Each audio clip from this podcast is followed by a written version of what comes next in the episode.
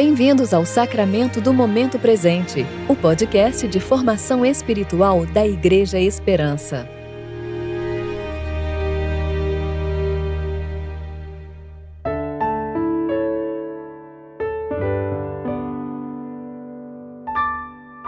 Hoje é segunda-feira, 1 de fevereiro de 2021, tempo de reflexão do quarto domingo após a Epifania. Jesus disse: Eu sou a luz do mundo. Quem me segue nunca andará em trevas, mas terá a luz da vida.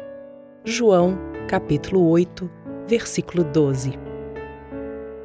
Eu sou Júlia Ribas e vou ler com vocês a reflexão de Marcele Sales referente a Números, capítulo 22, versículos 1 a 21.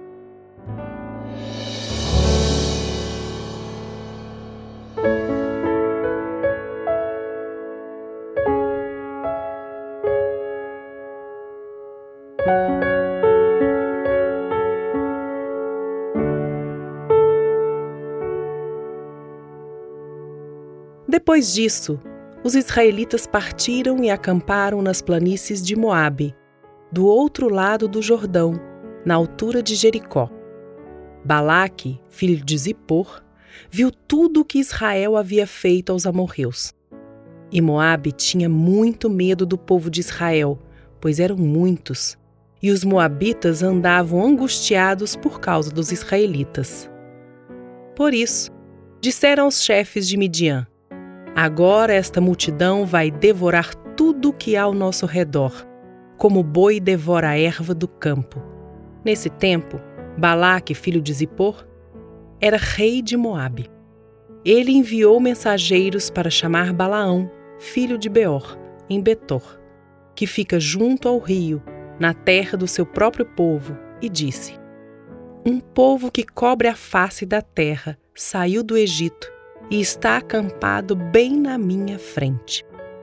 Peço-te que venhas agora amaldiçoar esse povo para mim, pois ele é mais poderoso do que eu. Talvez assim eu o vença e possa expulsá-lo da terra, pois sei que aquele a quem abençoares será abençoado, e aquele a quem amaldiçoares será amaldiçoado. Então os chefes de Moabe e os chefes de Midian saíram levando o pagamento pelos encantamentos. Chegando a Balaão, repetiram-lhe as palavras de Balaque. E ele lhes respondeu: Ficai aqui esta noite, e vos responderei conforme o Senhor me falar. Então os chefes de Moabe ficaram com Balaão. Então Deus veio a Balaão e perguntou: Quem são estes homens que estão na tua casa? Balaão respondeu a Deus: Balaque, filho de Zippor, rei de Moabe, enviou-os a mim, dizendo: O povo que saiu do Egito cobre a face da terra. Vem agora amaldiçoá-lo para mim, e talvez eu possa lutar contra ele e expulsá-lo.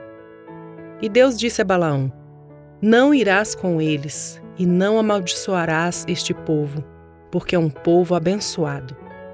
Balaão levantou-se pela manhã e disse aos chefes de Balaque: Ide para a vossa terra, pois o Senhor não quer que eu vos acompanhe.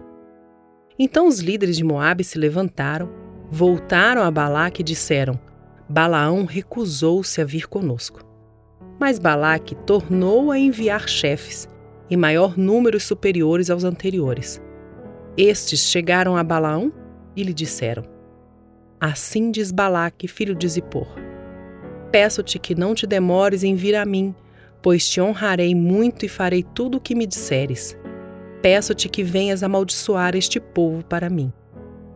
Balaão respondeu aos servos de Balaque: Mesmo que Balaque quisesse me dar a sua casa cheia de prata e de ouro, eu não responderia ir contra a ordem do Senhor meu Deus para fazer coisa alguma, nem pequena, nem grande. Mas peço que fiqueis aqui ainda esta noite para que eu saiba o que o Senhor tem a dizer-me. Então, de noite, Deus veio a Balaão e disse-lhe: Já que esses homens vieram te chamar, levanta-te e vai com eles, mas farás somente aquilo que eu te disser. Então, Balaão levantou-se pela manhã, selou sua jumenta e partiu com os chefes de Moabe. Ao viajarmos na história de Deus por meio das narrativas bíblicas, somos levados a contemplar os acontecimentos por meio do ponto de vista interno à nação israelita.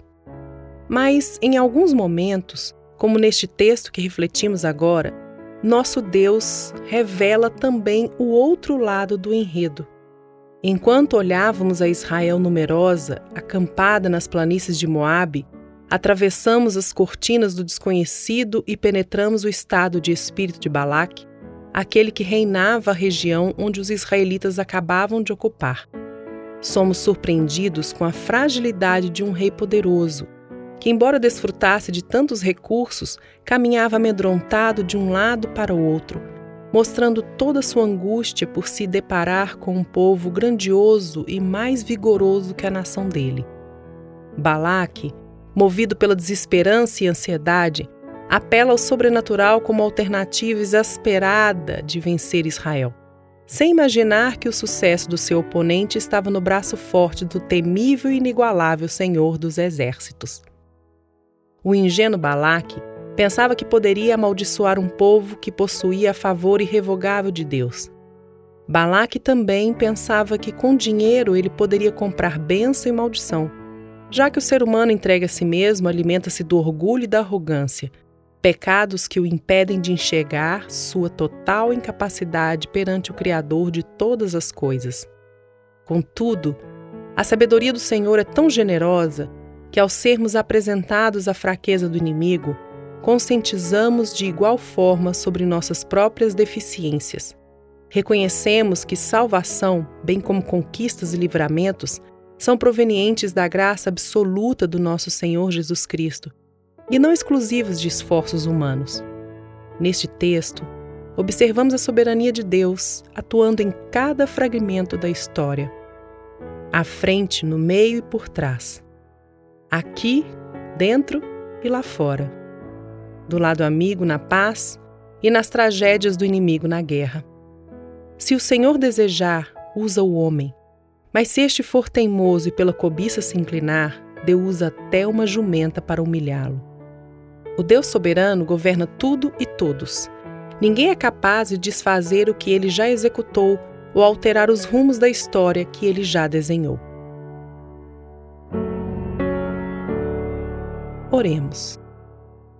Deus soberano sobre todas as coisas, vê nos visitar com sua providência direção, sabedoria e paz.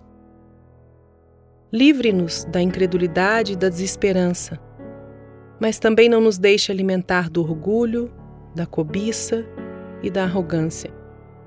Triunfe sempre diante de nós, Cristo Jesus, e que amando e obedecendo a Ti, triunfemos contigo.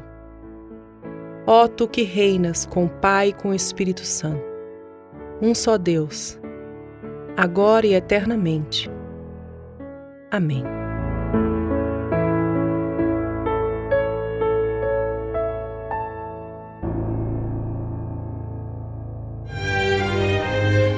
Você ouviu o sacramento do momento presente. Que Deus, o Pai e Cristo Jesus, nosso Senhor, lhe dê em graça, misericórdia e paz.